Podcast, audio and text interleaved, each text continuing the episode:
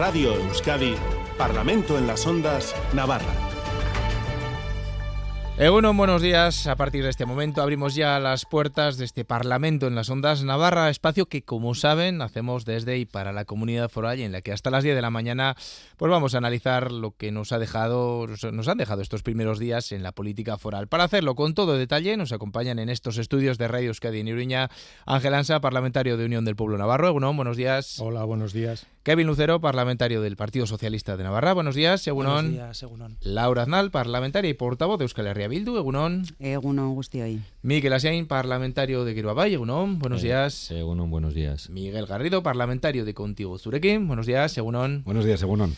Bueno, semana en la que han reanudado la actividad parlamentaria y antes de entrar a analizar a fondo cómo afrontan este primer semestre del año, me gustaría que me resumieran en 30 segundos sus sensaciones de, de cómo ha arrancado este, este, bueno, estos primeros días de- del año en lo político. Ángel Ansa, empezamos con usted.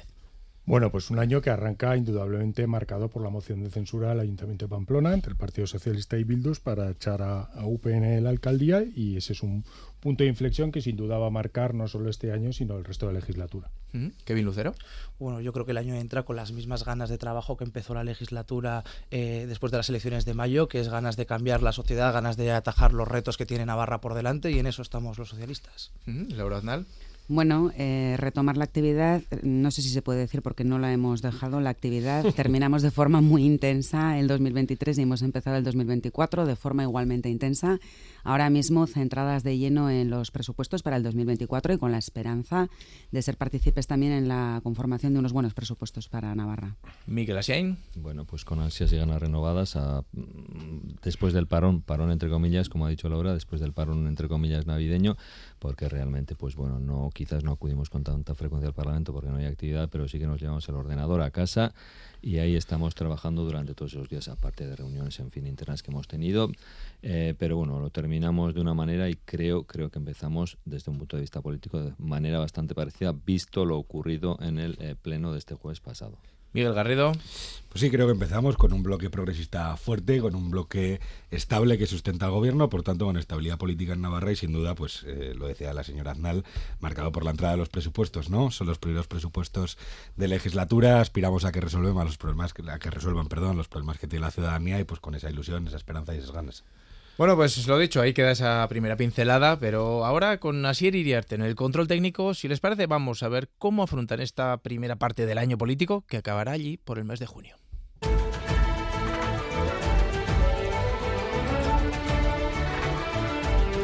Parlamento en las Ondas Navarra, con Aitor Pérez. Sin duda, lo decían ustedes, eh, venimos de un final de año pues muy convulso en lo político, con esa moción de censura en Pamplona y tras un breve, también lo comentaban, muy breve parón navideño, ya estamos de vuelta, porque esto no para. Ya tenemos sobre la mesa, decían, el proyecto, el anteproyecto de presupuestos, del que luego hablaremos más a fondo, pero el semestre político se presenta intenso. Enseguida les pido opinión, pero antes vamos a escuchar lo dicho tras la primera mesa y junta de portavoces del año, que nos sirve también para tomar la temperatura de lo que nos viene. Es infame ver cómo el PSN defiende a los terroristas de H. Bildu. Infame. Es infame ver cómo traicionan a sus propias víctimas. Infame. Y es infame cómo solo les preocupa el poder a cualquier precio. se acabó. Basta ya de la utilización maliciosa y sucia de las víctimas del terrorismo por parte de la derecha, de las derechas. No vamos a permitirlo ni una vez más. Frente al ruido, el trabajo conjunto de las fuerzas progresistas va a ser la mejor respuesta. Nuestro grupo parlamentario va a responder con el trabajo y con resultados, y esos serán, como digo, nuestros instrumentos. En estos momentos somos la única interlocución con el Gobierno y no vamos a defraudar en absoluto. Vamos a tener oportunidad de debatir este plan de trabajo en las próximas semanas y empezar a debatir en el seno de la ponencia esas cuestiones como decíamos, son importantes para Navarra. Ahondar en el autogobierno. El Partido Popular presenta hoy una declaración institucional que en uno de sus párrafos dice que dar el gobierno de Pamplona a. Bildu supone respaldar los fines y los medios utilizados por la banda terrorista ETA. Nos consideran eh, defensores del asesinato y de la violencia terrorista. ¿no? Yo creo que es absolutamente inaceptable. Bueno, pues esas algunas de las cuestiones escuchadas que nos llevan a la conclusión de que el ambiente político, bueno, pues sigue como estaba. Son, pero son ustedes los protagonistas, así que, Ángel Ansa, empezamos con, con, usted. Para UPN ha sido un final de año muy difícil, lo decía. ¿Cómo afrontan este inicio de 2024? ¿Cuáles son los objetivos políticos? Bueno, eh, como he comentado antes, no cabe duda que lo que ha sucedido en el Ayuntamiento de Pamplona supone un, un punto de, de inflexión para nosotros y ya dejamos claro entonces pues bueno, las consecuencias que eso tenía en cuanto a la ruptura de nuestras relaciones con, el Partido Socialista. ¿no? Nosotros eh, creemos que se hizo una moción eh, de censura que nadie cuestiona lo que es la legitimidad o, o la democracia de, o la herramienta democrática que es una moción de censura, pero sí las mentiras que se han contado para, para llevarla a cabo en base a una supuesta eh, paralización de Pamplona o el no haremos nunca alcalde a Sirón, cuando se ha demostrado que el 17 de junio no se hizo alcalde a Sirón porque había unas elecciones generales en julio. Yo creo que a estas alturas todo el mundo tiene claro que eso era eh, una mentira. Nosotros vamos a seguir trabajando, no cabe duda que vamos a seguir eh, presentando propuestas que mejoren la, calidad de, de, vida de los navarros, vamos a seguir denunciando esas mentiras constantes del Partido Socialista a todas horas, vamos a seguir denunciando ese blanqueamiento del Partido Socialista eh, a Bildu, porque yo cuando a veces oigo hablar de esa mayoría progresista, yo siempre he dicho que Bildu no es progreso, Bildu es retroceso para Navarra y luego lo haremos eh, en profundidad. Y ahora mismo, bueno, queda un gobierno sustentado por 30 parlamentarios, en los que la mayoría es una mayoría nacionalista de 16 parlamentarios que conforman eh, Bildu y Geroabay, que son los que van a tomar eh, las decisiones, porque como digo, se acabó eso de que el Partido Socialista le llame a UPN cada vez que tiene apuros, aunque esté en el gobierno y nosotros en la oposición, como pasó la pasada legislatura y estaba pasando hasta la moción de censura en Pamplona. Pues parece claro, y lo pudimos ver también en esa primera rueda de prensa del año, en las palabras de, del señor Ansa también, que la distancia entre UPN y el Partido Socialista, mmm, no sé si decir abismal o cada vez mayor. Kevin Lucero. Bueno, yo, mira, yo quiero aquí empezar eh, en mi intervención con un alegato en favor de la política, ¿no? Y que creo que 2024 debería ser un año en el que desterremos del discurso político el insulto, la crispación y la tensión. Hacer política significa acordar, hacer política significa llegar a acuerdos, eh, significa trabajar con el contrario para, para un común eh, y, bueno, y en esa es nuestra UPN. Yo creo que eso es importante al final. Eh, la crispación, los insultos que estamos viendo. Esta semana ha salido en algún periódico de Navarra, ¿no? Eh, una parlamentaria de UPN, 12 insultos en 24 segundos. Ese es el tono que tenemos en el Parlamento y yo creo que eso es importante desterrarlo. Yo entiendo, por supuesto, que el cambio en Pamplona pueda ser traumático para UPN, pero es que eso es la democracia, la legitimidad que, tienen, que tenemos el resto de grupos, que hemos llegado a, un acuerdo pues, para un cambio en Pamplona. es es la política, es la democracia, esto es así y, y, bueno, y en base a eso, pues evidentemente, pues yo creo que lo importante es trabajar por resolver los problemas de la gente, eh, pues eso, desde esas diferencias que al final es lo que, lo que suma.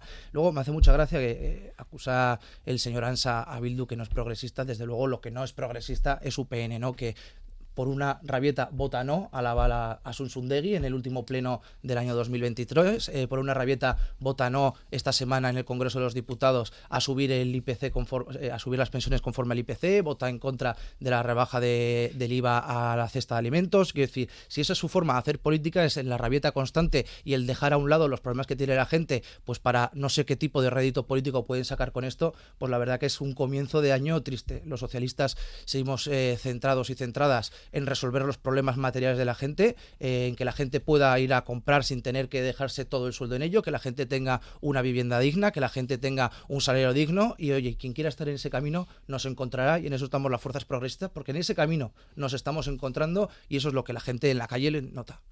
Al contrario que, con UPN, pues la distancia entre el Partido Socialista y Euskal Herria Bildu en este caso podríamos decir que cada vez es menor. El PSN le ha dado la alcaldía de Pamplona, la sintonía presupuestaria es casi total, según las declaraciones que escuchábamos. Eh, señor Andal, el objetivo político de Euskal Herria Bildu este año, ¿cuál puede ser? Bueno, yo creo que fui muy clara ya en el pleno de investidura de la señora Chivite cuando dije que esta tenía que ser eh, la legislatura en la que se acabara definitivamente con la exclusión hacia Euskal Herria Bildu porque no tenía ni pies eh, ni cabeza y también la legislatura de que las mayorías progresistas fueran capaces de que la derecha no marcara el ritmo en las políticas públicas de Navarra. Nosotras somos muy claras, eh, hablamos muy claro y esas siempre han sido nuestras prioridades. Lo que ocurrió en Pamplona después de las elecciones, cuando la señora Ibarrola se convirtió en alcaldesa de Iruña, fue una anomalía democrática porque Pamplona habló muy claro, igual que habló en Nafarroa. La gente no quería que gobernara la derecha, tampoco en el ayuntamiento de Pamplona, y había unas mayorías progresistas para que esto no fuera así. Por fin se han hecho efectivas esas eh, mayorías progresistas, pero es que no es en favor de Euskal Herria Bildu, es en favor de la gente que así lo ha querido. Cuando UPN nos dice que no somos progreso, eh, bueno, UPN y Euskal Herria Bildu somos dos fuerzas completamente antagónicas y lo que entiende UPN por progreso desde luego no es lo que entiende Euskal Herria Bildu. Todas nuestras propuestas van encaminadas a ensanchar derechos y a dar respuesta a las necesidades de la ciudadanía. Tendremos tiempo de hablar de las propuestas concretas que hemos realizado y nadie puede decir eh, que no apostamos por un progreso para las personas, quizás no basado en el pelotazo o en cualquier otro tipo de cuestiones. Pero los resultados electorales de las últimas citas han venido demostrando que la gente ha visto cómo trabajamos y lo ha premiado en las urnas. Miquel Asiain, objetivos de Geroabay para este semestre político. Bueno, antes de entrar a los propiamente objetivos, eh, comentaría, bueno, haría un matiz a unas declaraciones que acaba de hacer eh, Laura. Es decir, afortunadamente la derecha lleva ya ocho años y medio sin marcar las políticas precisamente de esta comunidad. Es decir, afortunadamente lo digo desde el 2015, desde el gobierno del cambio. Pero perdona, yo hablaba de romper amarras definitivamente. yo creo que en aquella época, yo creo que en aquella época ya se rompieron definitivamente. Otra cosa es que hubiera parte de, en fin, parte de, que no quiso, que no quiso romper o no lo entendió así. Pero desde luego por parte de Oroay quedó muy claro que en aquel 2015 se rompió, se rompió con la política que se estaba llevando en esta comunidad desde hacía 40 años. Yo creo que marcó aquello sí que marcó un hito importante y que ha servido para que a posteriori, bueno, pues se engarzara con la, con la legislatura del 2019-2023 y con esta, bueno, pues que, acabamos de comenzar. ¿no? Eh, yo creo que es importante de cara a estos próximos meses, primero rebajar el tono de crispación que existe solamente en un ámbito muy concreto político, como puede ser el Parlamento, como puede ser el Ayuntamiento, como puede ser en otras administraciones, pero que efectivamente no se da en la calle porque las preocupaciones de la ciudadanía son otras. Y de ahí enlazo con los presupuestos la importancia de que alcancemos un acuerdo. Yo creo que está encaminado, está claramente encaminado porque el Gobierno ya presentó el anteproyecto, al que en cierta manera eh, Bildu también ha dado el visto bueno con las aportaciones que ha hecho. Eso está encaminado, unos, eh, unos presupuestos que marcarán precisamente o que serán la herramienta para poder afrontar los problemas que tiene esta comunidad, problemas importantes desde un punto de vista social, político, económico, eh, en los próximos, durante el próximo año, ¿no? Y por tanto, ese sería el primer objetivo. Y luego remarcaría, pues, la importancia también, por otro lado, de poner en marcha la ponencia de la LORAFNA no como un, no sé, como algo meramente simbólico, sino como algo eh, propiamente importante para esta comunidad en cuanto siempre, siempre, es decir, la concesión de mayores cotas de autogobierno, que se, tiene que ser uno de los objetivos, al menos para Gueroabay, siempre ha supuesto mejoras en la calidad de vida para la ciudadanía. Es decir, no es per se el fuero, sino normalmente hay una frase muy hecha que es, que mm, además rima, que es, bueno, vamos a hablar de fuero y huevo porque efectivamente siempre, normalmente, están unidas. Y de ahí la importancia también de la mm, revisión eh, de la Lorabna a través de esa ponencia que quiero recordar. Se hizo realidad a través de una propuesta de resolución por parte de Orabay en, el, perdón, en el debate del Estado de la Comunidad 2021 pedimos unas jornadas informativas coincidiendo con el 40 aniversario de la ley y la creación de una ponencia que bueno se, se retrasó pero vamos afortunadamente se va a poner en marcha y esperemos que de ahí salgan unos resultados que lleven a la actualización de una ley que tiene ya más de 40 años. Miguel Garrido por un lado estamos de enhorabuena, yo creo que se está hablando en la, en la mesa porque la apuesta de contigo, Surekin, y en otras legislaturas de las fuerzas que lo integraban, pues siempre ha sido clara de que las mayorías progresistas impusieran, ¿no? Frente a otras cuestiones. Eh, sabe la ciudadanía que nuestra fuerza no es nacionalista, pero fíjense, frente a un nacionalismo u otro, nosotras siempre hemos apostado porque lo que importaba era la vida material de la gente, y en ese sentido siempre hemos creído que la respuesta que había que darle para mejorar los derechos de las personas era una respuesta progresista. Lo hicimos en el 15, lo hicimos en el 19, con aliados y aliadas diferentes, y lo hemos hecho el 23, tanto en el gobierno como en la Ayuntamiento de Pamplona, que como saben, pues desde el minuto uno apostamos porque hubiera un gobierno progresista, en este caso encabezada pues, por la fuerza progresista más, más votada, como era H. Bildu, y en Navarra, pues por la fuerza progresista más votada, como era el Partido Socialista de Navarra. Somos, somos claras, hemos peleado muchos años y creo que, bueno, pues hoy estamos en un momento en que las mayorías progresistas, en casi todos los sitios, aún no en todos, pero en casi todos los sitios, pues se imponen frente a otras lógicas y conseguimos un denominador común que es mejorar la vida de la, de la gente, ¿no? A partir de ahí, con esa satisfacción, pues efectivamente ampliamos los objetivos que tenemos para este 2024 y hay una reflexión clara. queremos que la gente vuelva a creer en la política, nos preocupa mucho la desafección y para eso creemos que la política debe ser capaz de resolver sus problemas. Brevemente, ¿dónde nos vamos a centrar? Nos vamos a centrar en el derecho a la vivienda, en el derecho al empleo eh, digno, eh, y en el derecho al acceso a los servicios sociales, a los servicios públicos, ¿no? A sanidad, educación y también a cuidados y dependencia, ¿no? Esas son nuestras prioridades claras, eh, con carácter general y enfocadas especialmente a tres sectores de la población que son los más vulnerables, son juventud, deben tener un proyecto de vida autónomo, autónomo deben poder tenerlo, eh, por un lado, a igualdad, que deben tener los mismos derechos en las mismas condiciones, mujeres, hombres, etcétera, y por otro lado, políticas migratorias, porque el lugar de a los migrantes, perdón, a las personas migrantes porque el lugar de origen no debe importar. ¿no? Esas son nuestras prioridades, esos son los sectores que consideramos clave y en eso vamos a trabajar, como digo, para que la gente vea que la política sirve para mejorarle su vida y vuelva a creer en ella. Miquel Asien me pide brevemente la palabra. Quería hacer una pregunta a Ángel Ansa porque no es la primera vez que se lo oigo, comenta que bueno, dentro de este momento, en este momento se conforma una mayoría parlamentaria de 30 miembros progresistas, de los cuales 16 son nacionalistas y lo dice como en un tono como,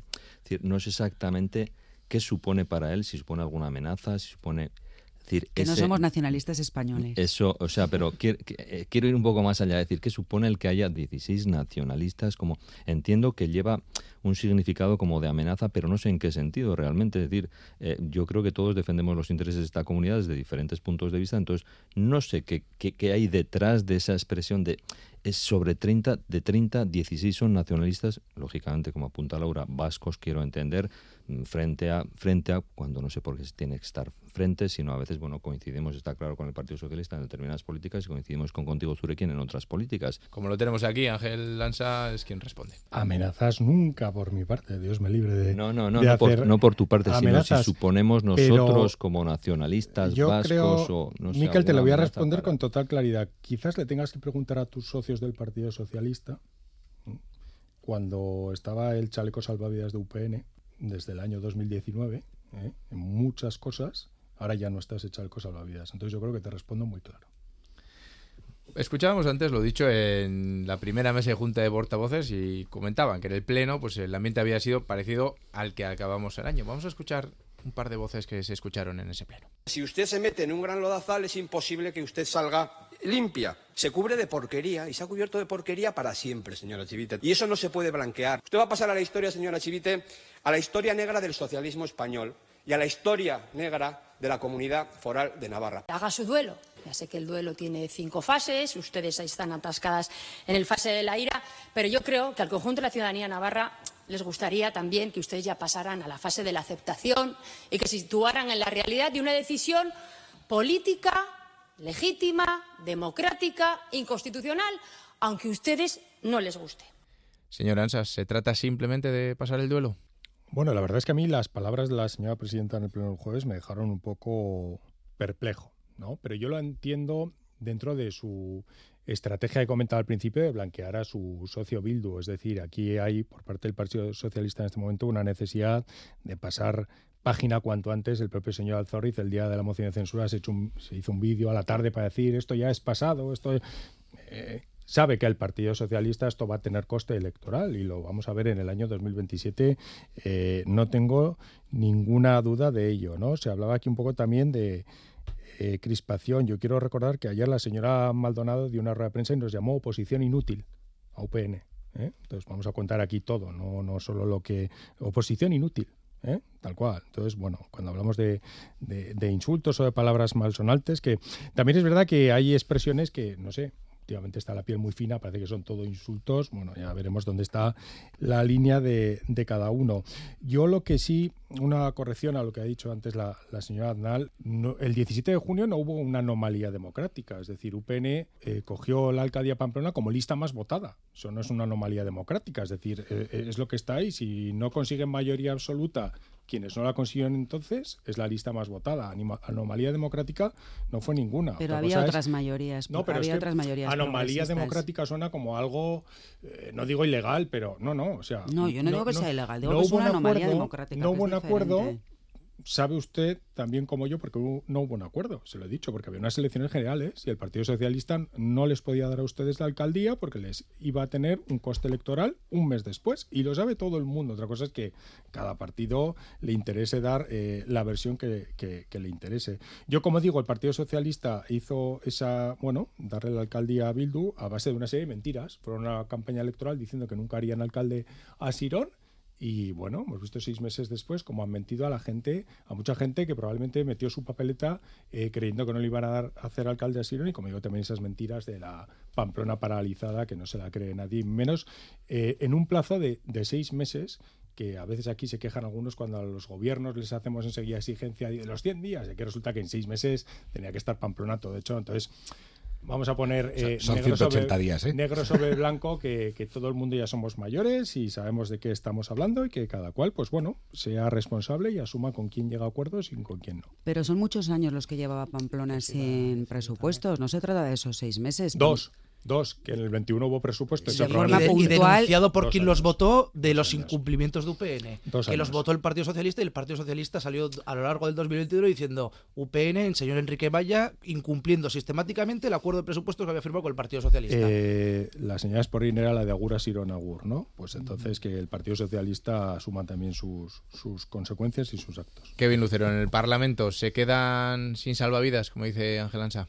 No sé, yo recuerdo que cuando se tuvo que salvar a, los profesores de religión que elige la conferencia episcopal a dedo, no tuvo ningún problema UPN en votar con Gero Abay. Eh, también hasta hace poco. Abay no hemos roto, eh, yo he dicho con el Partido Socialista. Es decir, ahí no tiene ningún problema con los nacionalistas, no tiene ningún problema. Eh, cuando el señor Esparza también inicia su propio viaje al centro político de Navarra, intentando abrir espacios con el PSN y con Gero Abay, ahí el miedo a los nacionalistas tampoco existe. Rabieta, yo creo que la presidenta lo ha expuesto muy bien están en la fase de la ira, esperemos que en algún momento la superen. Eh, y luego, me hace mucha gracia que dicen que, parece que, ellos califican, que no insultan, que ahora que parece que todo es un insulto, pero trilero, mentiroso, farsante, embustero, cosas que escuchamos este jueves pasado en el Pleno del Parlamento de Navarra, pues son insultos, son insultos. Y hacer una posición inútil, pues sí, pues si ustedes tienen un voto que podrían conseguir para hacer algo y no lo usan y se dedican a hacer eh, no por el no, pues eso es hacer una oposición inútil. No es que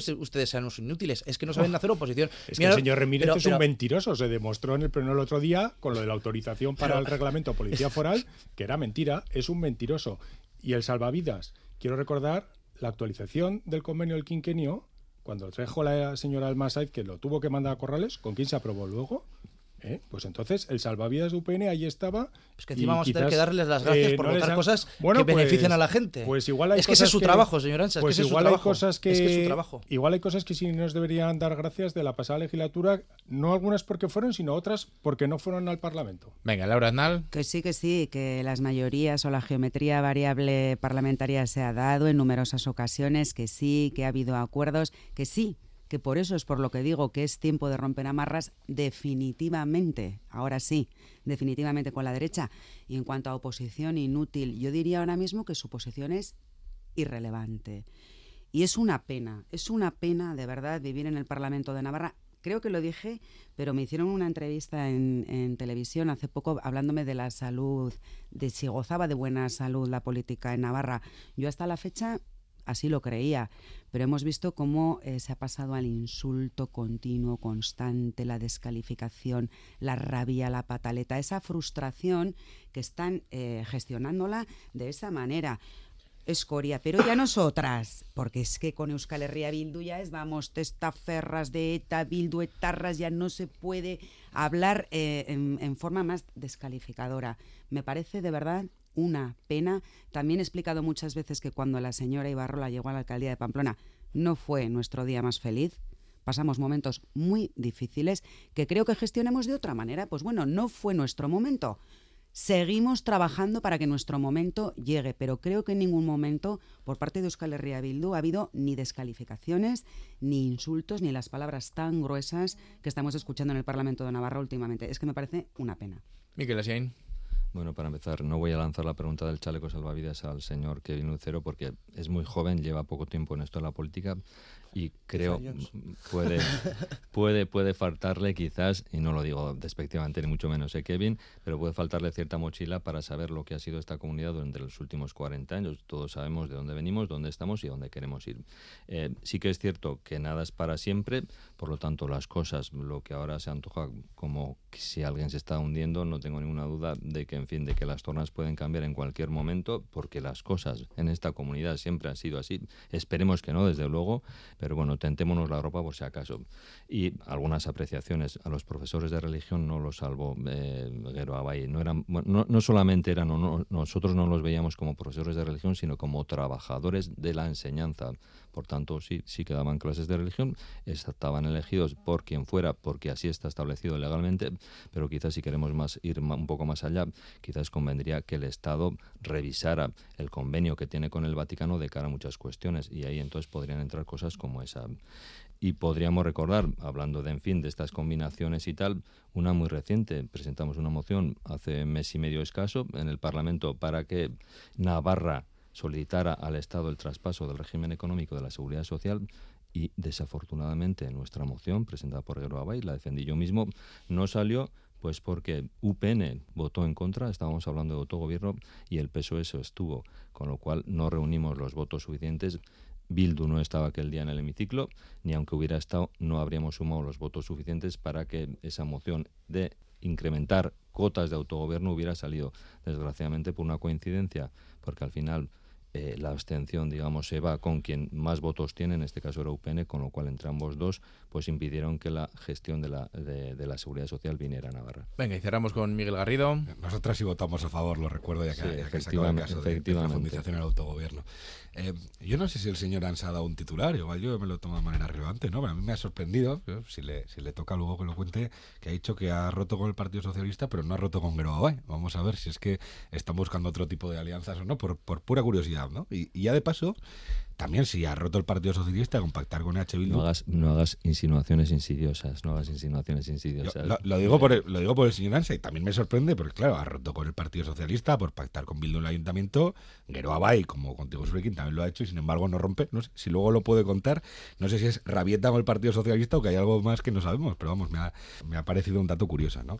Y dicho eso, ya la última consideración, porque ha salido, es verdad que lo, han repetido más de una vez y me resulta curioso cuando hablan eso de los 30 parlamentarios, ¿no? Parece que los otros 20 ya se autoexcluyen de la política. Yo creo que no es bueno para el Parlamento, creo que es bueno que hagan política los 50, las 50 personas que ostentan el cargo de parlamentarios parlamentarias. Pero bueno, eso es su decisión, no me voy a meter si deciden dejar de hacer política.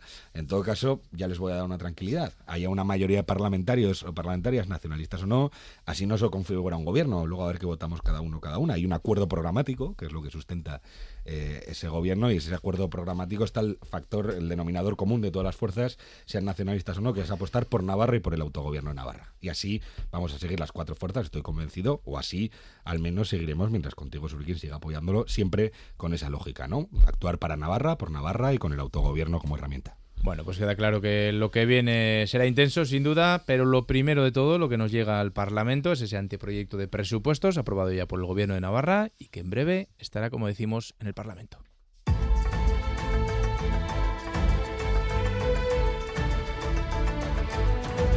Será el 19 de enero, el próximo viernes, cuando el anteproyecto de presupuestos para 2024 llegue, como decimos, al Parlamento. Serán unos presupuestos expansivos de 6.300 millones de euros, un 9% más que en 2023, y con la mejora de los servicios públicos como prioridad, especialmente salud, según el Gobierno de Navarra. Nos cuenta los detalles nuestra compañera Ollane Arangua.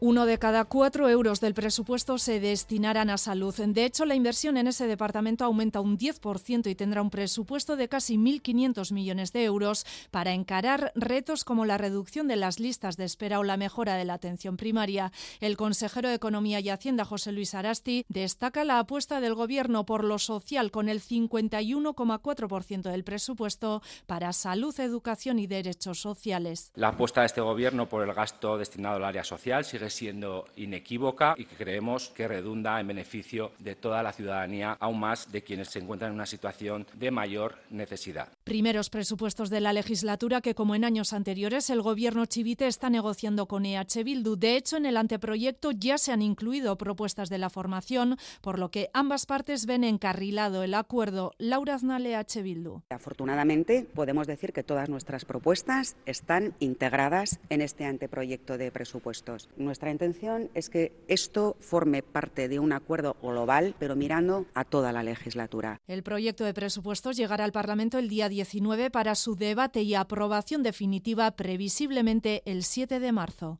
Bueno, pues las elecciones que han retrasado los plazos, pero el anteproyecto ya está aprobado por el gobierno. Kevin Lucero, eh, vista la sintonía con EH Bildu, ven cerca las, los que serían los quintos presupuestos del gobierno de María Chivite, aunque sean los primeros de esta legislatura. Sí, no, yo creo que las, las declaraciones que han ido haciendo los portavoces estas semanas, pues apuntan a una aprobación efectivamente de los presupuestos, que creo que es eh, la mayor herramienta política que tiene un gobierno en, su acción. Eh, creo que a nadie se le escapa los grandes retos a los que se enfrenta eh, Navarra en los próximos años y, estos presupuestos pues vienen a, atajar estos retos y hablo de, pues ya hemos escuchado en el resumen, ¿no? La fuerte apuesta por, salud, por educación y por derechos sociales, pero que ya también traerá a colación, pues bueno, ¿no? La subida en vivienda, la subida en otros departamentos importantes, pues como puede ser el de presidencia de igualdad, ¿no? En políticas de igualdad y LGTBI. Estos presupuestos son la herramienta que tiene el gobierno de Navarra para dotar de políticas y afrontar pues todos estos eh, problemas que estamos viendo, ¿no? Si las listas de espera, que estamos viendo el, el colapso estas fechas con, la, con, con, estas gripes y COVID que estamos viendo, pues todos estos, todos estos retos que tenemos y todos estos debates que están en la calle, que sí que están en la calle, señor Ansa, estos debates, se resuelven con los presupuestos de Navarra y por eso son tan importantes, por eso es tan importante llegar a un acuerdo y por eso es tan importante que se aprueben. Yo en ese sentido creo que son una buena herramienta para seguir ahondando en, en los problemas que tiene Navarra y creo que la aprobación, pues espero llegue pronto a, al Parlamento. Vamos con sus socios. Miquel Asiain, desde Geruabay, tildan el anteproyecto como herramienta clave para afrontar los retos sociales y económicos de la comunidad foral y destacan eh, la, el aumento de la inversión en salud. Sí, efectivamente lo he dicho en mi primera intervención. Consideramos que es una herramienta, como tú bien has dicho también ahora mismo, una herramienta clave precisamente para afrontar los retos económicos y sociales que esta comunidad tiene a lo largo de este año. Es decir, eh, vamos a dejar la crispación, como he comentado anteriormente, vamos a dejar ese ambiente tenso que existe en este momento en el Parlamento porque la preocupación de la ciudadanía, la preocupación de la gente de la calle es otra. La preocupación de la gente de la calle es la subida del precio de los alimentos, de la compra en general, de los alimentos básicos en particular, pero la compra en general, de la subida de tipos de interés que está penalizando sus préstamos en general y especialmente las hipotecas, con lo cual hay muchísima gente que tiene dificultades para llegar a fin de mes, ya no solamente con la compra, sino que encima pagar su hipoteca con los riesgos que ello conlleva y aparte, bueno, pues vivimos en momentos de incertidumbre. En plena Europa sigue la guerra de Ucrania, acentuada además, desgraciadamente, con la invasión por parte de Israel de Gaza en fin, un nuevo foco de tensión mundial en Oriente Medio con las, en fin, con las, con, las consecuencias que puede, que puede tener para todos. Y desde luego destacamos el importante incremento que se da en la partida de salud, eh, de ese 10% que se ha comentado. Ya lo apuntamos en el momento de las negociaciones el pasado mes de agosto. Eh, asumíamos la responsabilidad de llevar ese departamento, pero pusimos, exigimos que se pusiera por escrito que efectivamente ese departamento iba a necesitar de suficiencia financiera, suficiencia presupuestaria para afrontar eh, la situación en la que había quedado. Había que darle la vuelta a una situación donde las listas de espera son enormes, donde hay problemas profundos que hay que ir atajando con medidas a corto, medio y largo plazo, como ha dicho en numerosas ocasiones el consejero Fernando Domínguez, para ir atajándolas y dar vuelta a una situación que realmente sí que es preocupante también para la ciudadanía, porque entendemos que es una de sus mayores preocupaciones con esas otras dos que he comentado. Miguel Garrido. Sí, desde nuestra perspectiva, lo, lo importante de unos presupuestos es que respondan a las verdaderas necesidades de la gente, ¿no? Porque bueno, ya lo han comentado eh, los compañeros, las compañeras, ¿no? Que los presupuestos son esa herramienta para transformar de verdad eh, pues Navarra, la vida de la gente y por lo tanto deben responder. ¿Cuáles son los retos eh, que tiene esta tierra, ¿no? Para este año, porque hablamos de unos presupuestos de un año, ¿no? Pues a nuestro criterio hay un claro reto de gestión que salud, eh, está el tema encima de la mesa. Sabemos que nuestro sistema está muy tensionado, que la COVID ha hecho mucho daño y que debe haber una reforma en profundidad. Y creo que el presupuesto pues apuesta eh, en un año, pues hace una apuesta importante por esta reforma. Y luego tenemos prioridades políticas que creo que eh, son derechos que debemos ser capaces de hacerlos efectivos, como decía antes, como retos me voy a repetir, ¿no? Pero voy a poner el foco particularmente en dos, ¿no? Vivienda, yo creo que es un tema pendiente en nuestro estado del bienestar, garantizamos las pensiones, garantizamos la salud, garantizamos la educación pública, pero no garantizamos la vivienda. Yo creo que ese es un reto pendiente y que sea un nuevo pilar del estado del bienestar y creo que este anteproyecto, bueno, pone una piedra más en el camino, aunque no sea la solución para conseguir hacer ese efectivo eh, ese derecho y luego creo que hay otro reto político muy importante que es el sistema público de cuidados, ¿no? Eh, una sociedad cada vez más envejecida, una sociedad también cada vez más individualista, donde las redes que a veces sustituyan lo público ya no son tan fuertes como antes para cuidar a las personas dependientes, que encima están recayendo, recayendo todos esos trabajos en mujeres precarizadas o directamente en mujeres eh, que no cobran y por tanto que tenemos que hacer frente. ¿no? Creo que esos son los grandes retos eh, que tenemos tanto a nivel de gestión como políticos en nuestra comunidad y que estos presupuestos, pues como digo, ponen una piedra más, aunque no sea la solución definitiva para hacerles frente y en ese sentido pues estamos satisfechas con el anteproyecto. Vamos a ver también cómo acaban siendo los presupuestos finales que seguro que podemos estirar un poquito más ¿no? para mejorar esta situación. Quedará tiempo para, para afinarlo. Esa es la opinión de los socios de gobierno. Eh, pero queda EH Bildu. Ya han hecho una primera valoración muy positiva. Incluso dicen ya el anteproyecto contempla sus peticiones. Efectivamente, fuimos con una actitud propositiva. Eh, queríamos eh, influir también en el propio anteproyecto de los presupuestos, que como vemos es expansivo. Como bien ya se ha dicho, las preocupaciones de las personas sabemos perfectamente cuáles son. Está claro, salud, vivienda, cuidados. Hemos procurado hacer propuestas importantes en el ámbito, eh, sobre todo, de los derechos sociales con el servicio de atención a domicilio para que se pueda ampliar a tardes, a fines de semana, también con los centros de día en diferentes localidades o en todas las localidades eh, que se pueda. En Navarra hemos hecho importantes apuestas también en el tema de la energía porque pensamos que la transición energética es fundamental y bueno, estas propuestas han sido integradas en el anteproyecto que quiero recordar que no es más que un conjunto de datos eh, en todo el proceso de los presupuestos. Más allá de las partidas económicas, que por supuesto eh, son fundamentales, eh, nuestra voluntad es alcanzar acuerdos más globales de cara a toda la legislatura. Hay cosas que no se traducen solo en dinero. Tenemos muchos temas y muchas cuestiones de las que hablar. Tenemos eh, bueno, esperanzas puestas en la nueva ley foral de salud, en el ámbito también de las eh, políticas lingüísticas, en la LORAVNA, que ya se ha hablado también de todo ello. Entonces queda mm, mucha leña que cortar, como se suele decir. Allí está el 7 de marzo la fecha en la que se votarán los presupuestos generales de Navarra, pero desde luego en Euskal Herria Bildu seguimos trabajando todos los días por ir más allá.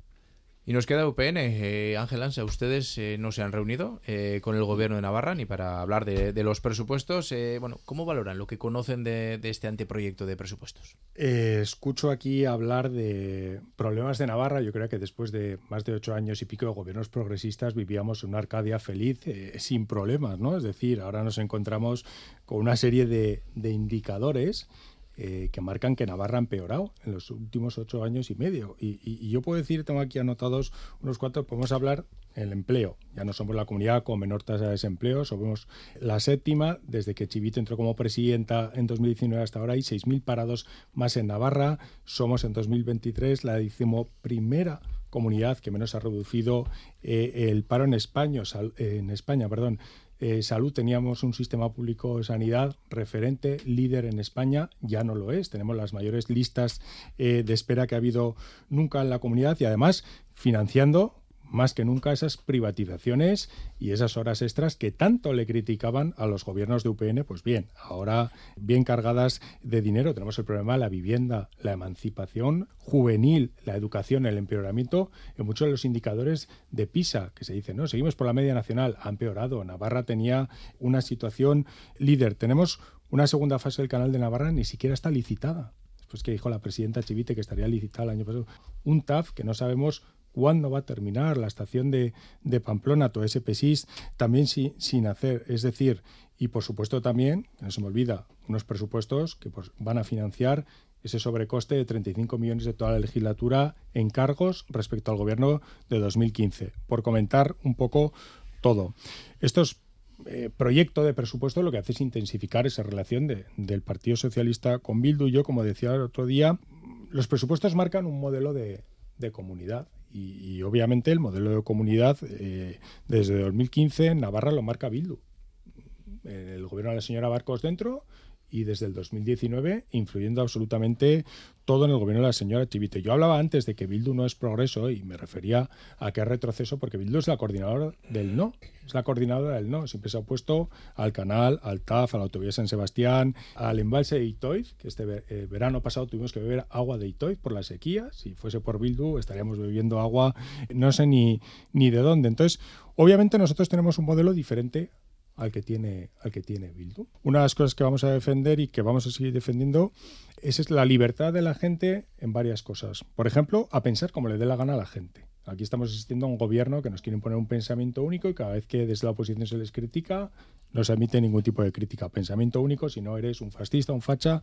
Eh, todas esas cosas que nos gritaron en la plaza del ayuntamiento cuando fuimos a la moción de censura. Las que nos ¿eh? dice a nosotros el señor Esparza en pleno parlamentario. le pues, puedo, le puedo ir, en, esa fiesta, en esa fiesta que decía Bildu que hubo en la plaza, que no la tapaban ni con la charanga, pero que nosotros tuviésemos que estar. Eh, que nosotros tuviésemos que estar abajo gritando, soportando los insultos que nos dijeron esa convivencia, esa normalidad del UPN Camporá, los fascistas, y por cierto, rodeados de policías de paisano, que si no, no hubiésemos podido Pero entrar que hable usted de en, esa, en esa plaza. No me cortes, Laura, que por favor, que luego tenéis todo entre los cuatro para lo que queráis. Pues luego me pido la palabra, por favor. Perfecto. Estaba, yo antes. Nosotros vamos, a, vamos a seguir defendiendo esa libertad de pensamiento, esa libertad educativa a las familias. Vamos a seguir haciendo propuestas para intentar mejorar la calidad de vida de los navarros, que se ha visto deteriorada en estos años en muchos aspectos. Otro importante que sigue siendo un grave déficit, la atención presencial que no se da, que con la excusa del COVID se sigue manteniendo, que el gobierno ha habilitado de 8 a 9 y media de la mañana y se cree que con eso ha resuelto el problema. Y ahora para entregar una instancia tienes que haber pedido cita previa. Y como digo, nosotros como tenemos un modelo absolutamente opuesto al de Bildu, que es quien manda aquí desde el 2015, pues obviamente no vamos a apoyar ese, ese proyecto de presupuesto. ¿Entrarán en la negociación de enmiendas? Mm, ¿Para qué? Para que rechacen todas, como todos los años. Miguel Asiain. Bueno, algunas apreciaciones, empezando por lo último que ha comentado Ángel decir, para que rechacemos todas, claro, eh, es decir, es que se van auténticos disparates con las enmiendas que, que, plantean. Entiendo que es, como no tienen ninguna responsabilidad sobre la gestión que se va a llevar a cabo, pues plantean auténticas enmiendas millonarias para cualquier cuestión. Como hacía la señora que yo entiendo, que yo entiendo que son necesarias. Es decir, las, las necesidades son infinitas y los recursos son desgraciadamente ilimitados. Pero bueno, eh, quería empezar por ahí, pero quería hacer dos apreciaciones más. Por un lado, efectivamente, no vivimos en la Arcadia bucólica y pastoril, nunca prometimos eso, pero bastante hicimos con darle la vuelta a una situación, la situación que nos dejó UPEN en 2015, en 2015 donde cuando entró la señora Barcos al gobierno se encontró la caja con telarañas, no había ni para pagar casi las nóminas del mes siguiente, es decir, a esa situación se tuvo que enfrentar el gobierno de entonces del cambio, afrontar una situación muy complicada, lo había dicho Comtos, no lo decimos nosotros, lo había dicho Comtos ya en su último informe referido a las cuentas generales de Navarra del año anterior, con lo cual, y eso lo he repetido por activa y por pasiva en el Parlamento, pese a que no les guste a los portavoces de UPN, pero así era la situación, repito, no dicha por nosotros, sino por Comtos, y pero tampoco estamos en el infierno, en el apocalipsis que ellos llevan preconizando desde entonces, desde hace ocho años y medio. Y apunto un dato, eh, el informe de la competitividad regional de España en 2023, publicado este mes pasado, en diciembre de este mismo año, por el Consejo General de Economistas, y que, del que aquí se hacía eco precisamente una institución, se llama Think Tank Independiente, como institución futuro ahí lo dejo caer, cada cual sabe quién es institución futuro, quién está detrás de ello, que apunta que el primer puesto lo ocupa Madrid con 15,82 puntos sobre 18, la segunda es el País Vasco con 13,22 y la tercera es Navarra con 13,20. Creo que son datos más que suficientes para contrarrestar lo que ha dicho el señor Ansa. Y por último, también una anotación a Laura, espero que este año, debido a esa sintonía que se está dando en los presupuestos, que lleva un voto afirmativo, no a una abstención como ha sido en los últimos años. Creo que daría un poco la vuelta a esa situación en la que tú misma comentabas, no, esta tiene que ser la legislatura, la de soltar amarras. Pues vamos a soltar amarras definitivamente, Laura, y apoyar con un voto positivo, afirmativo y no con una abstención esos presupuestos con los que en principio hay gran sintonía. Por alusiones. Bueno, eso se verá porque yo he dicho que más allá del dinero, más allá de las partidas económicas, hay otro tipo de cuestiones y de prioridades que tiene Euskal Herria Bildu y que, eh, bueno, en la negociación de ellas se va a centrar.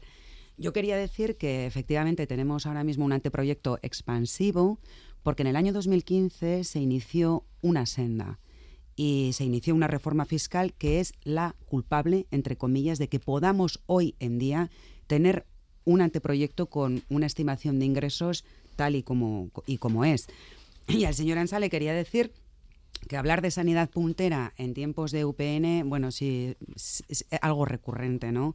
Aquellas tortillas verdes de los complejos hospitalarios, eh, bueno, los que más eh, recortes llevaron a cabo en las políticas públicas también en la sanidad, y creo de verdad que cuando hablan de insultos es que, bueno, mm, me hace como gracia, ¿no? Porque lo que estamos viviendo en el Parlamento de Navarra, del propio señor Esparza, son maleducados, señalan con el dedo unos insultos, unas expresiones, creo que la rabieta, la frustración, la irrelevancia, no les deja pensar con claridad. Y como digo, estamos viendo una serie de comportamientos en sede parlamentaria que yo nunca jamás pensé que fuéramos a ver. Bueno, creo que pone en evidencia un poco en dónde se encuentra ahora mismo UPN, que creo que está totalmente desnortado intentando buscar eh, su sitio, o ya ni siquiera eso. Miguel Garrido. Los dos ejemplos, UPN Campora y oposición inútil, pues bueno, insultos, insultos, no sé yo, ¿no? En cualquier caso, eh, yo creo que es importante ver de verdad dónde está Navarra, que yo creo que lo intentaba también el, señor Asiain. Eh, es verdad o no, señor Ansa, que tenemos máximo histórico de empleo y además máximo histórico de empleo indefinido, tenemos máximo histórico de inversiones extranjeras y tenemos máximo histórico eh, en riqueza, en PIB. ¿Es verdad o no es verdad? Digo, porque es que dan una imagen de Navarra que está al borde del caos. Hombre, pues no es Arcadia feliz y sabemos que tenemos un problema con la emancipación juvenil que tenemos que resolver, el sistema público de cuidados. En fin, no me voy a repetir que ya he dicho los retos que tenemos, ¿no? No es una Arcadia feliz, pero la realidad es que está si no en el mejor, en uno de los mejores momentos de su historia, esta comunidad, ¿no? Entonces, yo creo que debemos ser objetivos y además es bueno, ¿no? Deberíamos felicitarnos por ello de que la gente pues esté en unas condiciones adecuadas, pues por mucho que efectivamente la sanidad, pues, ya lo he dicho antes, ¿no? Por mucho que haya retos eh, que, que resolver. Dicho sea de paso, por ejemplo, si ustedes hubieran hecho la política de vivienda que se está haciendo ahora, por ejemplo, una vez que hay una vivienda de protección oficial que no caduca a los 30 años y vaya a una, a una vivienda libre, pues tendríamos un 30 o un 40% de parque público de vivienda. No tendríamos ningún problema para la emancipación juvenil, ¿no? Con lo cual, efectivamente, yo creo que en el 15 se inició una senda, una senda de políticas pensadas para mejorar la vida de las personas y también una senda, lo ha dicho Aznal y ya la señora Aznal, ya sé que no es un tema divertido, ¿no? Este de eh, pues la reforma fiscal y la suficiencia financiera, pero la realidad es que pues heredamos una Navarra prácticamente quebrada y a partir de un esfuerzo fiscal importante, es verdad, pero también tratando de que fuera más justo, de que pague más quien más tiene, pues ahora tenemos no solo unas cuentas saneadas, sino capaces de hacer frente a los retos que tenemos, con lo cual pongamos a Navarra donde se corresponde, es de las tres mejores comunidades en casi todos los indicadores, lo decía el señor Asen, del Estado, y es más, que ya no queremos compararnos con el Estado, estamos mirando a Europa. Kevin Lucero, PSN quiero poner de relieve algunos datos de los presupuestos, ¿no? Que hablamos aquí de presupuestos en global, que parece una cosa muy abstracta, pero presupuesto significa 240 millones de euros para la atención a la dependencia, 3,1 millones para la construcción de centros de día, 104 eh, millones de euros para la Universidad Pública de Navarra, 3,6 millones de euros para becas universitarias, 314,8 millones de euros destinados a, nuestros ayuntamientos, 20,6 eh, millones de euros destinados a, por ejemplo, los tours de Velate y al o sea que son cifras importantes que, insisto, vienen a resolver los problemas de la gente. Entonces me hace mucha gracia que el señor Ansa hable de una supuesta coordinadora del no, cuando estamos viendo que el testigo, desde luego, de esa coordinadora del no, lo han cogido de ellos, eh, lo han cogido ellos, no a los presupuestos, no a la reforma del subsidio por desempleo, no a la bajada del IVA en la cesta de la compra, no a la bajada del precio de la luz y del gas, no, no, no, no a Navarra, no a España, no a nuestros municipios. Eso es lo único que está diciendo UPN y me da mucha pena porque yo creo que estos presupuestos, por supuesto, existen grandes retos. Nadie, eh, comparto las palabras del señor Así, nadie está hablando aquí, digamos, eh, en un mundo de, luz y de color. Evidentemente, hay muchos retos a los que nos hemos enfrentado. Creo que en este mismo debate hoy hemos hablado, creo que todos desde de los mismos, evidentemente cada uno con sus puntos de vista diferentes, pero todos somos conscientes de los retos a los que nos enfrentamos, pero aquí hay cuatro fuerzas que están poniendo encima de la mesa soluciones y dinero para buscar soluciones y una fuerza que se está autoexcluyendo de todo, que se dedica a, decir que no a todo, independientemente de lo importante o de lo que ayude a la gente. Ese es el mensaje que traslada UPN a la sociedad navarra, eh, que se hunda esta comunidad, que ya llegaremos nosotros. Espero que dentro de muchos años, porque si esa es la actitud que tiene UPN, espero que les depare oposición muchos más años. Ángel Ancha.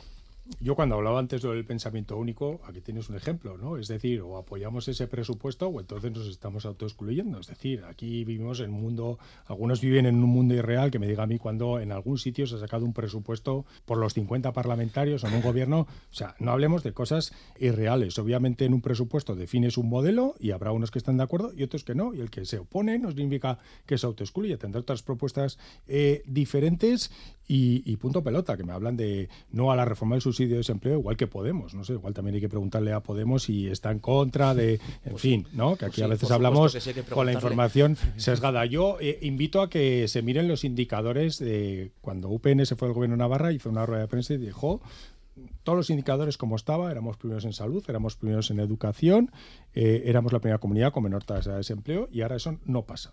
Es decir, Navarra ya no es una comunidad referente y puntera. O sea, no somos líderes en nada y hay que tener, yo diría, una visión con mayor humildad.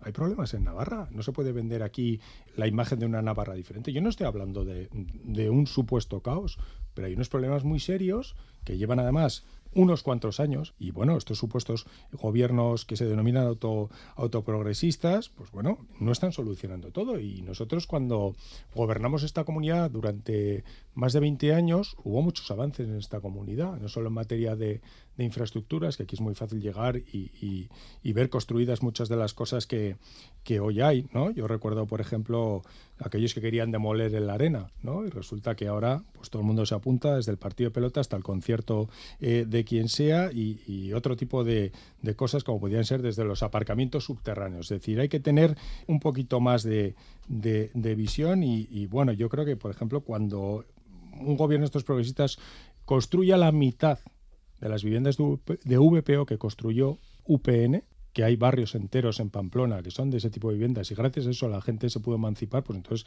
que vengan a darnos lecciones de emancipación y, de jóvenes. y los peajes en la sombra para financiar todas esas pedazos de infraestructuras que nos tienen totalmente hipotecadas. pero con el apoyo de sus socios una actuales, que si no, no se podían construir. una, cuestión, sí, una cuestión es que las infraestructuras fueran necesarias, que ahí está el quid de la cuestión y de ahí venía la crítica que hicimos en su momento diferentes fuerzas políticas.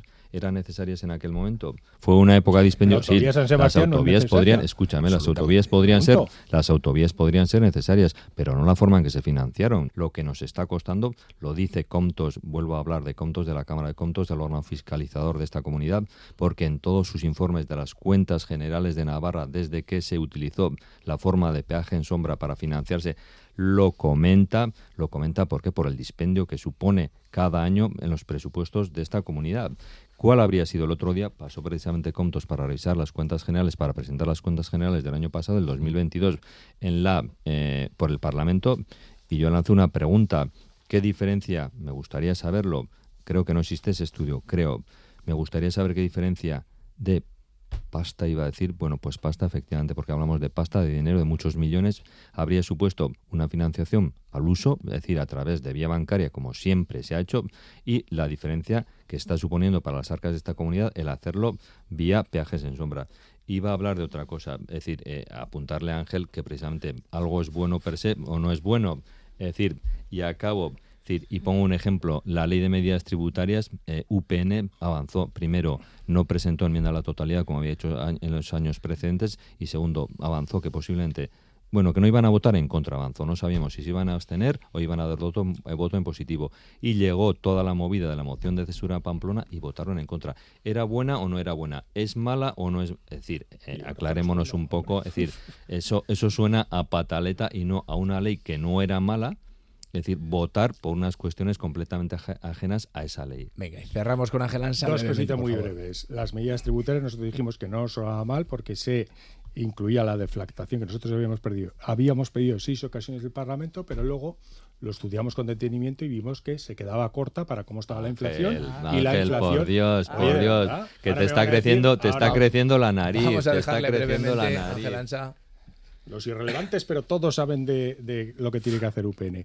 Era una deflactación muy corta lo que se proponía por parte del gobierno y por eso eh, decidimos votar en contra porque se va muy lejos de lo que nosotros habíamos propuesto. Y en segundo lugar, una cosa que se le olvida al señor Asien de lo que decía el otro día Comptos es la cantidad de contratos que están en situación de enriquecimiento injusto en el, gobierno, que le llevan tiempo, lo dijo el presidente Comptos, de corregirlo y eso también supone que lleva mucho dinero que se está gastando de manera no, no, no, no, no, no, Algo, el, el, enriquecimiento y eso lo dijo el presidente de Comptos de manera porque bien los, clara. los oyentes, perdón, déjame los oyentes, jurídica y los oyentes posiblemente no sepan lo que es enriquecimiento injusto, que suena Hombre, muy mal. Que no hay contrato detrás. Es, o sea, no, no, existen contratos vencidos y que la administración está obligada a pagar por Sí, esos sí. contratos, porque detrás de esos contratos, Sin aunque estén vencidos, hay unos, hay hay unos servicios. Que sepan los, los oyentes que antes de empezar decíamos dará para mucho el tema de los presupuestos, todavía dará mucho más. 19 de enero, recuerden, llegará al Parlamento y a partir de ahí empezará ese proceso que probablemente terminará con la aprobación en el Parlamento 7 de marzo.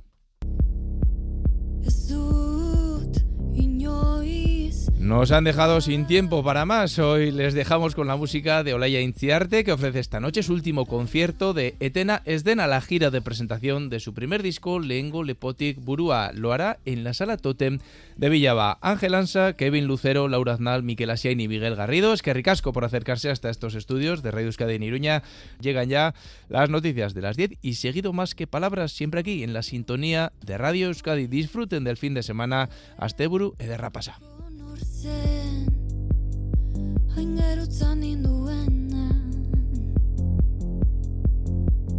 Ostatu